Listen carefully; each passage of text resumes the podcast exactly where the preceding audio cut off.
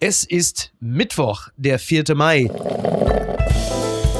Apokalypse und Filterkaffee. Die frisch gebrühten Schlagzeilen des Tages. Mit Mickey Beisenherz. Einen wunderschönen Mittwochmorgen und herzlich willkommen zu Apokalypse und Filterkaffee, das News Omelette. Und auch heute blicken wir ein wenig auf die Schlagzeilen und Meldungen des Tages. Was ist wichtig? Was ist von Gesprächswert?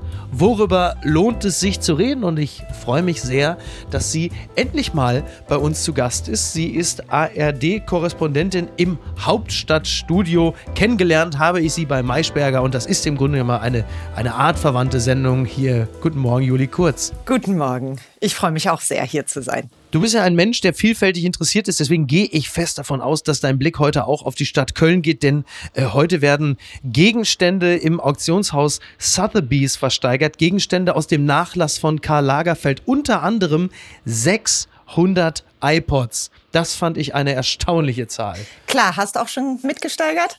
Ja, ich äh, bin kurz davor. Es, es, ist ja wohl auch so, habe ich nachgelesen, dass auf diesen iPods verschiedene Markierungen sein sollen. Mhm. Von Piano über leise Musik, über alles Mögliche, was da ja. Lagerfeld wohl hinten drauf geschrieben hat. Ich finde, da kann man schon ein bisschen mitsteigern. Hätte man dem Mann nicht zum richtigen Zeitpunkt einfach mal mitteilen können, dass man sich auf einem iPod Playlisten. verschiedene Wiedergabelisten machen kann, die das eine oder andere erspart. Aber, aber wie ich auch las, praktisch ist jetzt nicht unbedingt das von Lagerfeld gewesen. Ne? Nein, das ist richtig. Das erinnert mich fast an einen Satz, den ich meiner Mutter mal gesagt hatte, als sie mir zum 40. Geburtstag eine, äh, ich glaube, es war ein Geschirrspüler geschenkt hat und sie fassungslos anblickte und sagte, warum? Was soll das? Und dann sagte sie, ja, das ist doch praktisch. Und dann habe ich gesagt, du kennst mich jetzt 40 Jahre, habe ich mich einmal in meinem Leben für etwas entschieden, was praktisch ist. Von daher, ich fühle, ich fühle Karl Lagerfeld. Ich auch. Die gute Tat des Tages. Besuch in der Ukraine. Merz trifft überraschend Zelensky, das berichtet der Spiegel. Friedrich Merz ist nach Kiew gereist. Beim Besuch in der ukrainischen Hauptstadt gab es ein unerwartetes Gespräch mit Präsident Zelensky. Über die Inhalte wolle der CDU-Chef aber zunächst mit Kanzler Scholz reden. Ja, da ist einer, wie soll ich das sagen, PR-mäßig vor die Welle gekommen, oder? Wie nimmst du das wahr, den Auftritt von Friedrich Merz in Kiew? Kann man sagen, war schon relativ spektakulär. Ja, schon allein seine Anfahrt. Da ist er ja mit einem oh, ja. Schlafwagen gefahren, hat da noch ein kleines Video gemacht. Mhm. Im gebügelten Hemd ja. saß er da morgens mhm. und sagte ja, glaube ich, sinngemäß, es ist schön, in diesem Land zu sein. Ja. Wo ich mich gefragt habe, klingt eigentlich eher so, als ob man eine Postkarte schreiben würde. Leckeres Essen, gutes Wetter, ja. alles Herrliche, schöne Grüße, Friedel oder so, ne? Sonnenklar TV, ich kann es empfehlen. Vier von fünf Sternen Ukraine herrlich im Frühjahr. Ja. So ungefähr war der Beginn. Und dann, naja, dann hat er ja tatsächlich äh, auch äh, Zelensky getroffen. Und ich finde, man konnte jetzt schon, ich weiß nicht, die Pressekonferenz hast du dir angeschaut, wahrscheinlich ja auch. Da wirkte er ja schon auch bewegt äh, von mhm. dem, was er gesehen hat. Das will ich ihm jetzt auch gar nicht ja. abstreiten. Und man kann ja auch wirklich erst mal sagen, sich von selber mal die Lage anzuschauen, ist ja jetzt erstmal nichts Verwerfliches. Genau. Aber klar, hat natürlich Merz das auch für sich genutzt. Denn am Ende geht es ja häufig Merz vor allen Dingen erstmal um sich selber, ne? Richtig, genau. Ja, vor allem der sagt, ich bin tief bewegt. Das hat er ja das letzte Mal, als er selber zum Parteivorsitzenden gewählt wurde. Jetzt hat er immerhin schon mal Rahmenumstände, die diese tiefe Bewegung dann auch in gewisser Hinsicht äh, deutlich mehr erlauben. Es ist ja für die Ukrainerinnen und Ukrainer zunächst einmal ja nicht verkehrt, wenn der Oppositionsführer des größten europäischen Landes dort aufschlägt und sagt, so wie sieht es denn jetzt hier aus? Das kann ja für die Ukraine auf, auf keine Art und Weise schlecht sein. Oder gibt es daran, was die Situation der Ukraine angeht, irgendetwas Negatives zu empfinden? Nö, ich würde jetzt erstmal sagen, negativ nicht. Man hat natürlich, es wurde ja im Vorhinein auch so gesagt, das Gefühl vielleicht, dass es ein bisschen sowas wie Kriegstourismus ist, mhm. weil er ja de facto nicht viel mitzubringen hat. Er ja. kann ja nicht über Waffenlieferungen entscheiden, wobei er ja heute noch mal klar die Position und die Bedeutsamkeit des Parlaments auch hervorgestrichen hat. Also er hat ja kein repräsentiales Amt, also er kommt ja, ja in keiner Funktion, er ist ja in Anführungsstrichen nur Oppositionsführer mhm. und bringt im Wesentlichen, hat er eben sein Ego im Gepäck. Das muss man schon so sagen. Ja. Aber klar hat ihm auch sicherlich geholfen, dass er ja nun auch klar ist, dass Olaf Scholz ja deutlich gemacht hat, dass er erstmal nicht kommen mhm. wird. Und genau. Zelensky ihm da vielleicht jetzt da auch diese Tür geöffnet hat. Die haben ja über eine Stunde gesprochen wohl ja. und vielleicht auch ein gewisses Zeigen setzen wollte, auch in Richtung Deutschland. Seht her, wir empfangen den Oppositionsführer. Das hat naja, sicherlich diese, in die Karten gespielt, muss absolut. man ganz klar und sagen. Und diese Bilder kann sich Friedrich Merz natürlich jetzt ins private Fotoalbum kleben, wie er da vor Zelensky, sie hätten sich ruhig auch mal was Schickes anziehen können, wenn ich komme, aber gut, dieses T-Shirt, die Hose. Aber Na klar, das wird er auch machen. Ja. Also, und man wird sicherlich in seiner Legendenbildung wird er irgendwann sagen, ich, also ich war der erste, und das kann er natürlich auch sagen, ja. hochrangige deutsche Politiker, der Zelensky getroffen hat. Vielleicht wird er irgendwann in ein paar Jahren oder Jahrzehnten wird man vergessen, dass auch ganz viele andere Politiker auch schon vorher da waren. Und dann ne? war es vor allen Dingen Friedrich Merz, ja. der da war. Aber klar, das kann er jetzt natürlich sagen. Und es ist ja jetzt auch nicht verwerflich, dass er das macht. Und er genau. hat ja letztlich auch eine offene Flanke der Ampel ausgenutzt. Das, das, muss man so, so sagen. Also weder der Kanzler, der bislang hingereist hat und ja auch nicht plant hinzureisen, noch ähm, der Vizekanzler, mhm. noch die Außenministerin, wo ja jetzt auch klar wurde, dass sie eigentlich reisen wollte, aber das auch nicht gemacht hat äh, wegen Steinmeier. Und von daher, ja, ist jetzt März vor Ort. Gucken mal, wer da spricht.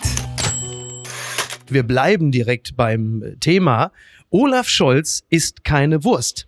Das sagt Wolfgang Kubicki und T-Online zitiert es gern. Der FDP-Politiker hat den Bundeskanzler gegen Kritik des ukrainischen Botschafters verteidigt. Melnik nannte Scholz eine beleidigte Leberwurst, da er nach Steinmeiers Ausladung nicht nach Kiew reisen will. Ja, what a time to be alive, möchte man sagen. Ne? Erst, Was für ein Zitat, oder? Oder? Also erst hast du die Schlagzeile Papst bittet um Audienz bei Putin. Das fand ich schon einigermaßen erstaunlich. Und jetzt hast du halt eben auch noch den Satz, Olaf Scholz ist keine Wurst. Ah. Das finde ich schon einen, interessanten Kommentar. Aber was Melnik gesagt hat, der ukrainische ähm, Botschafter, dass Olaf Scholz eine beleidigte Leberwurst sei, das ist natürlich zunächst einmal vermutlich die deutscheste aller Beleidigungen. Aber was folgt jetzt daraus? Wie sollte Olaf Scholz sich jetzt verhalten? Na, das ist nicht schon eine schwierige Situation, weil man kann ja ganz rational gesehen schon auch sagen, dass der Kanzler auch einen Punkt hat, äh, dass man jetzt nicht so einfach so ein Staatsoberhaupt, das Staatsoberhaupt von Deutschland auslädt. Gleichzeitig ist es eben auch eine sehr rationale Argumentation ja. in so einer Situation und ich immer auch finde, dass Scholz, dass dem Kanzler da auch diese Emotionalität fehlt. Ich glaube, er immer noch nicht ganz verstanden hat, auch welche Person für viele Ukrainer ähm, Steinmeier hat, also mhm. welche die Gefühle das hervorruft ja. bei vielen Ukrainern. Diese Steinmeier-Formel, ich glaube, wurde viel drüber gesprochen. Genau. Und ich glaube, dass es für Zelensky auch eine ganz schwierige Position gewesen ist damals. Also der muss ja in dieser Situation auch versuchen, sein Land zusammenzuhalten. Genau. Und es wahrscheinlich nicht einfach gewesen wäre, wenn da Bilder mit Steinmeier aufgetaucht würden, so aufgeheizt wie die Situation Exakt. da auch ist. Also von daher finde ich, springt da diese, ja, diese emotionale Komponente, die wird da ein bisschen wenig mitgedacht. Und ich, also ich würde jetzt sagen, es wäre jetzt wirklich mal an der Zeit, da auch verbal abzurüsten. Ja. Weil, also verbal abrüsten im Sinne von äh, Melnik oder verbal im Sinne von Scholz? Wer muss da abrüsten? Oder Der Merz sagt ja alle ja, Beteiligten, ja. aber ich würde jetzt in dem Fall sagen, es wäre jetzt doch eigentlich an der Zeit, dass die Bundesregierung auch ein Zeichen setzt und dass mhm. der Kanzler gerade auch in der Position, in der er ja nun ist, auch als SPD-Kanzler mit der Vergangenheit, die die SPD hat, wir können ja nun, genau. also ja. Nord Stream 2 etc. pp., da muss man doch mal über den eigenen Schatten springen und dann auch mal sagen, ja, ist jetzt Schwamm drüber. Ja. Er hält ja nicht viel von Symbolpolitik, aber in gewisser Weise muss man auch ab und zu mal vielleicht auch das Symbol setzen. Und es sind ja nun wirklich, kann man ja nur sagen, schon viele andere da gewesen. Ja. Und von der Bundesregierung ist eben noch niemand da gewesen. Es ist ja dann Und es ist natürlich jetzt,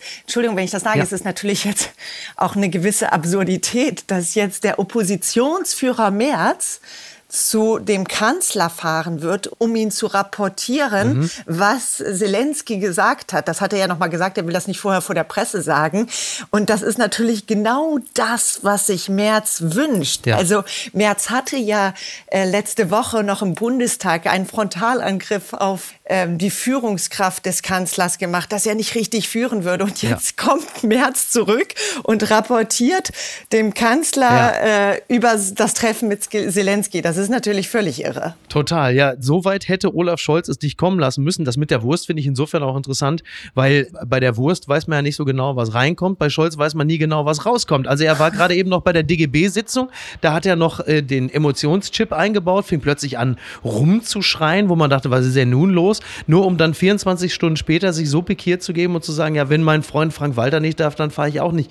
Da denke ich dann zum Beispiel, also da hat er natürlich mit der beleidigten Leberwurst schon recht und dann denkt man sich, genau das, was du sagst, da musst du doch drüber stehen, da musst du doch sagen, okay, liebe Ukrainerinnen, Ukrainer, ich fühle euren Schmerz, ich verstehe, was ihr für ein Problem mit Steinmeier habt, ich komme natürlich trotzdem. Also das ist für mich wirklich nicht nachvollziehbar. Ja, oder man muss es vielleicht auch gar nicht so explizit sagen, man mhm. muss vielleicht irgendwann einfach mal sagen, Schwamm drüber, es geht jetzt um Waffenlieferungen Lieferung. Ja. Ich muss da jetzt mal vor Ort, wir müssen jetzt mal direkt miteinander sprechen. Genau. Ich muss mir auch mal ein Bild von der Lage machen. Exakt. Also all das kommt ja auch dazu. Und Na, bevor mir alle, bevor die nächsten sind noch irgendwelche Influencerinnen da, die sagen, ich fahre jetzt nicht in die Lavendelfelder in Aix-en-Provence, sondern wir fahren jetzt einfach alle nach Kiew, weil es gerade so der heiße Scheiß ist. Und der Letzte, der dann irgendwann hinfährt, das ist dann Olaf Scholz. Das kann ja nun auch nicht passieren. Also von daher, es würde wohl, es würde wohl langsam Zeit.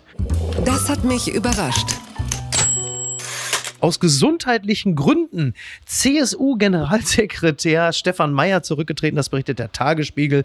Ja, CSU-Generalsekretär Stefan Mayer ist nach nur kurzer Amtszeit zurückgetreten. Zitat: Aus gesundheitlichen Gründen habe ich heute den Parteivorsitzenden der CSU gebeten, mich von meiner Aufgabe als Generalsekretär zu entbinden, hieß es am Dienstag in einer von der CSU verbreiteten Erklärung.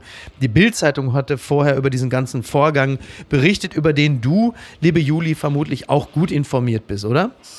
Ich fand bemerkenswert, dass er von gesundheitlichen Gründen spricht. Äh, es geht ja wohl um eine Geschichte, so es ja auch die Bildzeitung sagt, wo er einer Journalistin äh, oder einem Journalisten, glaube ich, gedroht hat. Mhm. Und äh, ja. die Worte müsste ich jetzt noch mal genau raussuchen, aber sie sind ja. relativ bemerkend. Ich werde sie vernichten, ich werde sie ausfindig ja. machen, ich verfolge sie bis ans Ende ihres Lebens. Und jetzt kommt's noch, ich verlange 200.000 Euro Schmerzensgeld.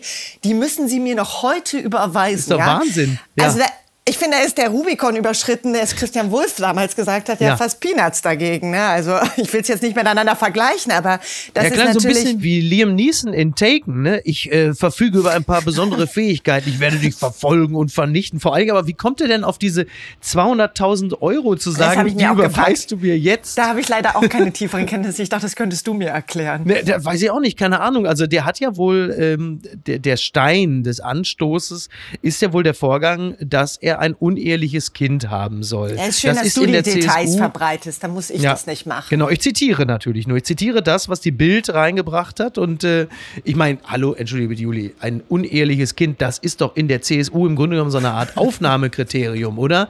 Und möglicherweise, man hat ja mal ausgerechnet, was kostet ein Kind, bis es 18 ist. Da bist du ziemlich genau bei 200.000 Euro. Und da hat sich gesagt, naja, ich zahle ja angeblich, muss man ja sagen, diese Alimente nicht. Ich zahle ja nicht fürs Kind. Ja, Wo soll denn die Kohle herkommen?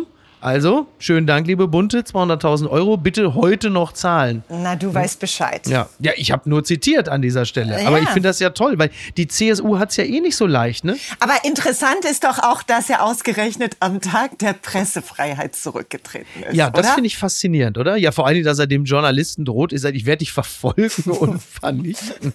ist ja Wahnsinn, ne? Sagt der Journalist oder? selber ja auch, hätte er auch so noch nicht erlebt in seiner journalistischen naja, Und der Mann arbeitet bei der Bunden. Also der ist gerade gerade irgendwie äh, noch vorm Buckingham Palace gerade aus der Mülltonne gestiegen und sagt, sowas habe ich noch nicht erlebt. Was ich mich schon auch gefragt habe, erstaunlich ist doch wirklich, dass dieser Generalsekretär denkt, oder ehemalige, mhm. dass das möglich sei, dass man das machen kann. Ja. Also, dass man so einen Anruf tätigt. Ja, vor allem zehn Jahre kann, nach Wulf. Ja, eben, zehn Jahre nach Wulf.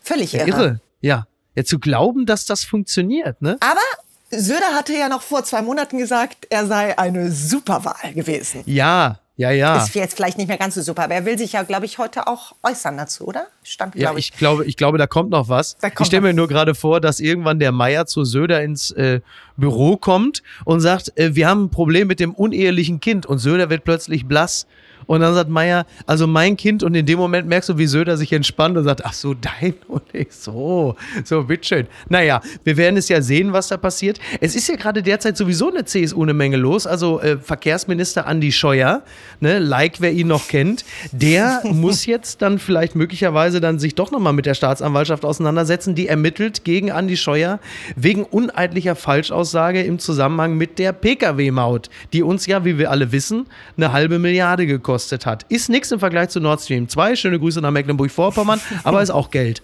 muss man sagen. Ja, stimmt. Man muss natürlich sagen, es ist nur ein Anfangsverdacht. Ne? Also, genau, und ja. selbst bei Scheuer gilt die Unschuldsvermutung. Obwohl er ja schon die ein oder andere Sache ein bisschen, kann man ja sagen, vielleicht verbockert. Denn es geht ja in dieser Geschichte darum, vielleicht kann man ja. das noch mal ein bisschen aufdröseln. Es geht ja darum, dass er eben im Untersuchungsausschuss eine Falschaussage gemacht haben mhm. soll weil die, mit denen er die Verträge abgeschlossen haben, die sollen bei einem Treffen, ich glaube, es war ein Frühstück, ja. gesagt haben, äh, man könnte das Ganze, die Verträge auch nach dem Urteil, dem EuGH-Urteil. Genau, wenn es dann äh, rechtssicher ist, ne? Genau. Und da soll Scheuer damals gesagt haben, nee, nee, das Ganze soll schon 2020 an Start gehen, auf gar keinen Fall in dem, in dem Wahljahr.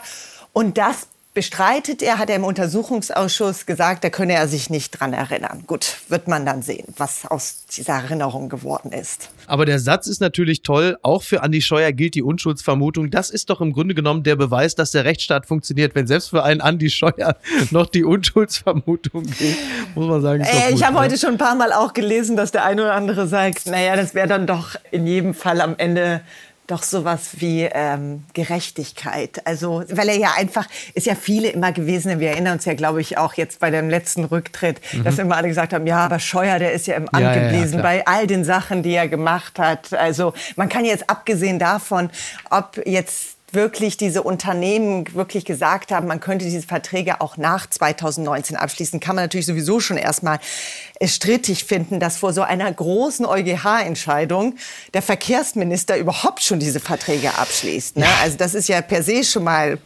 Sportlich. Kann man sagen.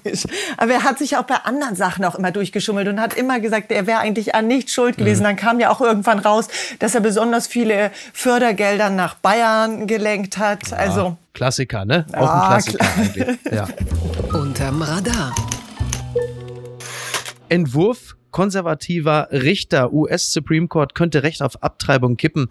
Das berichtet NTV. Das Recht auf eine Abtreibung ist in den USA seit Jahrzehnten verfassungsrechtlich fixiert, aber umkämpft. Der Entwurf eines konservativen Richters könnte es nun kippen und die Geschichte damit erheblich zurückdrehen. Eine Mehrheit dafür im obersten Gerichtshof scheint ihm sicher. Ja, dieser legendäre äh, Roe versus Wade Begriff, also die Grundsatzentscheidung aus dem Jahr 1973, die das Recht auf auf Abtreibung festschrieb, als Zitat von Anfang an ungeheuerlich falsch. Das, so wird es zitiert, also von diesen Richtern, die sagen, dass das kann ja wohl nicht sein. Und das finde ich so, so interessant, dass das in den USA ein Thema ist, wie wir das hier in Europa, vor allen Dingen auch in Polen erleben, dass also die, die klerikale Rechte versucht, das Rad zurückzudrehen, unsere Gesellschaft auf einen Stand von, ja, also zumindest vor 1973 zurückzudrehen. Also ich, ich weiß ja nicht, also ich bin ja nun keine Frau, aber ich bin. Äh, hast du Glück, dass du heute Morgen einen eingeladen hast. Ja, eben, genau. Dann, dann möchte ich dich jetzt mal als, also als Mann weiß ich, wie ich darüber denke, aber dich als Frau mal fragen, wie du das wahrnimmst auch, also als Frau und als Journalistin, die die USA ja höchstwahrscheinlich auch immer wieder mal im Blick hat.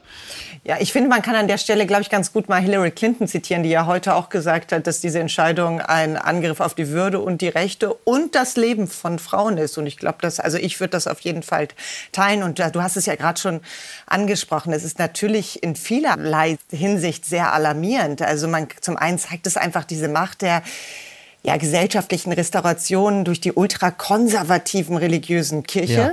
Das ist, äh, glaube ich, sehr zentral. Und die Senatorin Elizabeth Warren hat äh, auch ja so ein, ich weiß nicht, ob du das gesehen hast, auf Twitter ging das rum, dass die da hat so ein, ein Outrage gehabt. Die war mhm. ja wirklich super verärgert und hat gesagt, seit Jahrzehnten würden die an nichts anderem arbeiten, die Uhren zurückzudrehen. Und ich finde, man sieht ja. daran wirklich ganz gut, wie ähm, eigentlich man muss ja sagen, Frauenrechte immer in gewisser Weise reversibel sind. Und das ist ja auch ein großes Argument von vielen in der Emanzipationsbewegung, dass man sagt, wenn es keinen Fortschritt gibt, dann gibt es einen Rückschritt. Ja. Und ich habe relativ viel, ich war ja vorher Korrespondentin in London und Ja. habe da auch das Referendum ähm, verfolgt in Irland. Da ging es ja auch um die Abtreibung, was ja eine große Mehrheit dann ähm, sich dafür ausgesprochen hat. Ähm, da, die haben ja auch ein sehr striktes Abtreibungsrecht gehabt, Ja. das ist ja sehr katholisch geprägt, zu äh, liberalisieren. Und das war wirklich eine extrem bewegende Berichterstattung, habe ich noch so in Erinnerung. Zum einen, ähm, was für Tränen der Erleichterung diese Frauen, viele Frauen auch hatten, als es da dieses Referendum doch ein starkes Votum dafür war. Und ich habe mit vielen Frauen gesprochen, die abgetrieben haben und die wirklich traumatisiert gewesen sind, auch darüber, weil sie eben nicht im eigenen Land abtreiben konnten, weil sie nicht ähm, darüber sprechen konnten, weil es tabuisiert ist, weil sie in, auch ja unter Risiken in andere Länder reisen müssen. Und all das droht jetzt eben auch in Amerika. Ich meine, Mhm. in Texas ist es ja jetzt schon so, dass sie dieses ich glaube, Herzschlaggesetz oder so Ja, nennt man, also Ja. dass man ab der sechsten Woche nicht mehr abtreiben darf. Und es wird dann am Ende so sein, ich glaube, es ist 50-50 in Amerika. Also die Hälfte der Bundesstaaten, die dann republikanisch sind Ja. und die andere der Demokraten, die dann müssen die Frauen von einem Bundesstaat in den anderen reisen. Sie können nicht in ihrem eigenen Bundesstaat zum Teil im Rahmen ihrer Familie abtreiben. Das ist extrem entwürdigend. Und ich finde aber, was wir auch manchmal immer ein bisschen vergessen, ist, dass es auch in Deutschland so ist, dass es kaum Abtreibungskliniken gibt, dass die Frauen zum Teil keine Ärzte in der Umgebung haben. Wir haben jetzt ja gerade, hat ja die Ampel 219a genau. abgeschafft. Da ging es ja nur darum, dass Frauen Entschuldigung, wenn ich einen kleinen Diskurs mache, Bitte, aber bitte, ja, ja, ja. da ging es ja nur darum, dass auch Ärzte auf der Website Werbung, also was informieren dürfen über Schwangerschaftsabbrüche. Da geht es ja, ging es noch nicht mal um viel mehr. Und das war ja schon in Deutschland bis jetzt gar nicht erlaubt. Und die Geschichte zeigt auch, oder die Erfahrung zeigt auch, dass restriktive Abtreibungspolitik nicht dazu führt, dass die Frauen weniger abtreiben. Die fahren dann woanders Ja, hin, genau. unter Ja. großen Risiken. Also das ist wirklich ein großer Backlash, wenn das denn jetzt genauso kommt. Dieser, es ist ja jetzt noch nicht, es ist ja bislang noch nicht veröffentlicht, es ist ja ein Entwurf. Mhm. Ja, es ähm, will, soll aber jetzt auch es soll erstmal ja- geguckt werden, wo das Leak überhaupt herkam, ne? Also wer das durchgestochen hat. Das ist jetzt für manche der größte Aufreger, wie es einfach durchgekommen ist. Der Inhalt spielt gar nicht so eine große Rolle, sondern wer hat's verraten? Na, kann natürlich auch sein, dass der eine es ja gewisserweise motiviert auch verraten hat, ne? Um da vielleicht auch die Aufmerksamkeit drauf zu lenken. Oh, ich dachte, du wärst längst tot. Outcry in Shanghai as person declared dead and put in a body bag found to be alive. Das meldet der Guardian. Ja, es ist so, dass es ein, äh, eine Art Seniorenheim äh, gibt in Shanghai und da wird jetzt gerade ermittelt. Sechs Personen sind verdächtig und es ist halt die Frage, wie ist es möglich, dass eine Person in einem Leichensack landet, von der wir später feststellen, dass die Person noch lebt. Und das ist natürlich Also für viele Horrorvorstellung, ne? Ho absolut Horrorvorstellung. Und es ist natürlich für viele auch ein bisschen der Beleg dafür, dass China mit seiner strikten äh, Zero-Covid-Strategie und dem Lockdown für 26 Millionen Menschen in Shanghai offenkundig überfordert ist und nicht ganz hinterherkommt.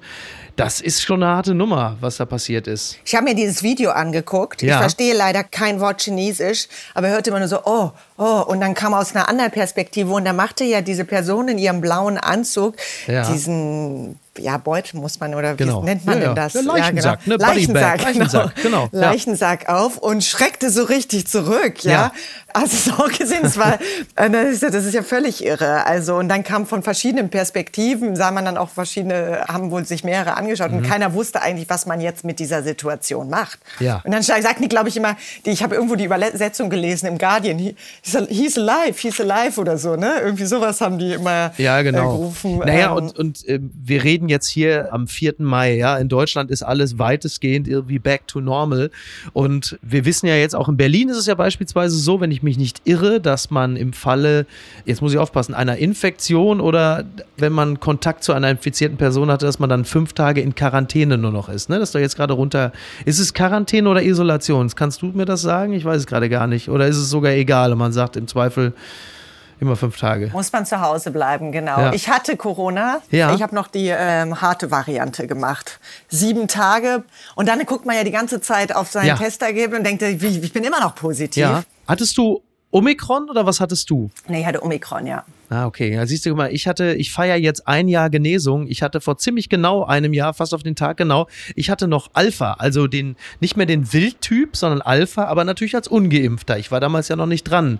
Äh, Ich war ja irgendwie Impfgruppe 5 oder was, ne? So und äh, ja, ja, ich habe noch 14 Tage zu Hause verbracht. Ich habe noch so richtig klassisch mit Gesundheitsamt, damals haben die noch zurückgerufen. Ja, und ja, heute wahrscheinlich auch, machen. auch anderen, noch anderen Ängsten. Ne? Also Ja, ja. wenn man geimpft ist, also so wie ich geboostert ist, Ja. hofft man, Ja, dass ja. dann doch schon auch alles okay gehen wird, selbst Genau. wenn man ein paar Ta harte Tage hatte. Aber gut, Ja, ja. am Ende weiß man es nie so genau. In wie vielen Geschäften trägst du noch deine Maske?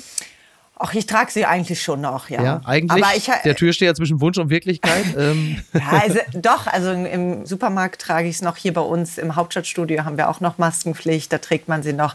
Im Restaurant weiß ich manchmal nicht genau, wenn man, ja doch, eigentlich, wenn ich auf Toilette gehe, trage ich sie dann auch. Mhm. Ja. Aber vielleicht jetzt nicht immer, sage ich ganz ehrlich, wenn man dann die, weil da ist es ja dann immer schnell hin und Ja. auf. Aber ich finde schon, man hat ja am Anfang, auf Twitter haben ja alle ihre Supermarkttests Naja, Mhm. das gemacht. ist ja ne? klar, völlig klar, völlig Äh, klar. Von zehn Leuten tragen Ja. neun Masken. Das finde ich, hat sich schon geändert. ja, definitiv.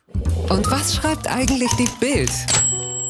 Das müssen wir noch machen. Mit dem Billigticket auf die Insel der Reichen und Schönen. Sylt in Angst vor den 9-Euro-Urlaubern. Ansturm ab 1. Juni erwartet. Und jetzt kommt mein Lieblingssatz. Nadelöhr, Hindenburg, Damm.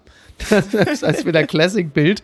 Ja, ist ja wohl vom 1. Juni bis 31. August. Da sollen ja Fahrgäste mit dem von der Bundesregierung beschlossenen 9-Euro-Ticket besonders günstig unterwegs sein. Doch die eigentlich gut gemeinte Maßnahme zur Entlastung der Bürger löst nicht in allen Bundesländern Begeisterung aus. Das Land Schleswig-Holstein steht mit seiner Insel Sylt dem Ticket mit Sorge gegenüber. Denn es gibt ja diese Strecke zwischen dem Festland und der Insel. Und das ist ja der sogenannte Hindenburgdamm. Und das ist ja tatsächlich so eine Art, ja, Nadelöhr, Flaschenhals, nenn es wie du willst. Die haben einfach keine Lust auf die Butterfahrt-Touristen, Richtig, die da genau. den ganzen Tag für 9 den Tag rüberkommen. Ja. Ich stell dir mal vor, du bist in der Whiskymeile, du bist im Go-Gärtchen, du bist so eine hanseatische Steppjacke, hast deine rote Chino-Jacke an und dann kommen da plötzlich so ein paar rein und du sagst, oh Gott, das riecht nach Mittelstand. Widerlich. ne? Und die fürchten das jetzt, ja. Aber ich muss ehrlich sagen, für mich ist Sylt natürlich auch ein bisschen weit. Aber ich habe auch schon mal geguckt, wohin komme ich denn eigentlich mit diesem 9-Euro-Ticket? Weil ich habe auch selber, ja, ich habe kein Auto. Ah, okay, ja. Ja, äh, gibt's auch. Aber Fernverkehr ist ja nicht inkludiert, ne? nee, Also, Fernverkehr ist nicht inkludiert. Dabei kann man nicht mit den Regionalen fahren. ja, doch, das schon. Aber wie viele regionale, also ja, wie, weiß willst, ich nicht. wie weit ich deshalb sag, deshalb sage ich doch, muss mal gucken, wo weit man hinkommt. Nee, ich könnte ja, wenn dann nur an die Ostseeküste fahren. Ja, wollte ich gerade sagen. Ne? Ist irgendwie, das ist wie so ein Buch von Sven Regner. Juli Kurz kam nur bis Brandenburg oder so.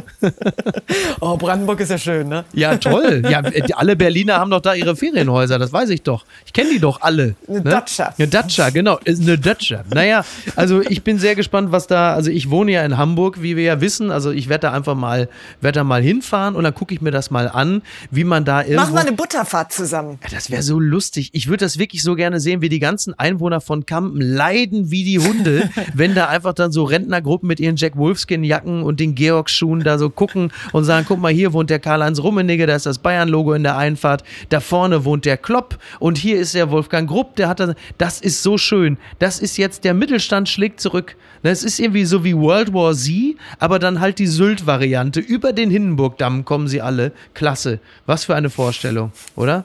naja. Wie auch immer. Juli, ich wünsche dir ganz viel Glück mit dem 9-Euro-Ticket und wünsche dir von Herzen, dass du es damit ganz weit. Du fährst einfach mit ganz vielen S-Bahnen, bis du dann irgendwo dann doch, weiß ich nicht, wo ist es schön? Bayern wahrscheinlich, ne? Genau, bis nach Bayern fahre ich runter. Guck mal um, was die CSU so macht. Aber interessant ist doch eigentlich schon, dass dieses war ja eigentlich geplant, dieses 9-Euro.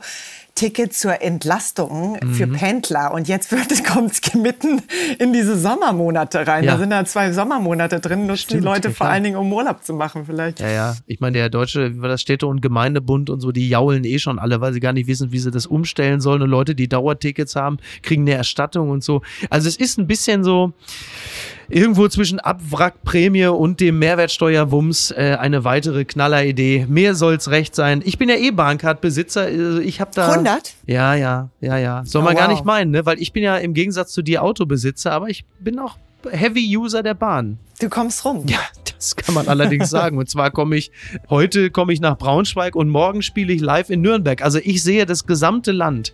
Das kann man sagen. Und bald alles für 9 Euro, wenn du mit dem Regionalbahn fährst. Genau, ich erspiele mir das Geld fürs Ticket. mit der Bank hat 100 brauchst du das natürlich nicht. Ja, hast natürlich recht. Juli, ich bedanke mich ganz herzlich bei dir. Es hat mir sehr viel Freude gemacht. Mir auch. Und wenn du Lust hast, dann äh, lass uns das doch bald wieder machen. Das machen wir gerne. Würde mich sehr freuen. Dankeschön. Mach's gut, Miki. Mach's gut. Bis denn. Ciao. Tschüss. Bis bald. Tschüss. Apokalypse und Filtercafé ist eine Studio Bummens Produktion mit freundlicher Unterstützung der Florida Entertainment. Redaktion Niki Hassania. Executive Producer Tobias Baukhage. Produktion Hanna Marahiel. Ton und Schnitt Niki Fränking. Neue Episoden gibt es immer montags, mittwochs, freitags und samstags. Überall, wo es Podcasts gibt. Stimme der Vernunft und unerreicht gute Sprecherin der Rubriken Bettina Rust. Ich dachte ja, wir machen einen Podcast zusammen, Joko, und dann ähm, hängen wir einfach ab, einmal die Woche, unterhalten uns ein bisschen lustige Alltagsbeobachtung, manchmal politisches Ja. Take, dies, das, Feierabend. Was stattdessen passiert, ich muss Sport machen. Schöne Naja. Scheiße. Auf eine gewisse Art und Weise ist es aber auch abhängend. Ne? ja gut, ähm, das ist aber so, so eine Entwicklung, die man natürlich nicht kommen sieht, wenn man einen Podcast beginnt, wo man aber, wenn man einen Podcast hat, wie wir beide, der jeden Donnerstag erscheint, äh, und Sunset Club heißt, sehr dankbar darüber ist, dass zum Beispiel ein Gast wie Kai Pflaume sagt, hast du nicht Bock auf eine Klimmzug-Challenge? Ja, und jetzt mache ich seit zweieinhalb Monaten, trainiere ich Klimmzüge. Bald ist es soweit. Die große Auflösung, habe ich es geschafft, einen Klimmzug zu schaffen. Also habe ich es geschafft, ihn zu schaffen. Und die Laune ist im Keller bei mir, außer natürlich, wenn wir uns unterhalten miteinander. Aber den Rest der Zeit, den ich nicht mit dir Podcast mache, mache ich ja Sport. Ja, äh, schaltet doch einfach ein und hört rein. Wir würden uns sehr freuen. Und wenn es euch nicht gefällt, sagt es bitte keinem.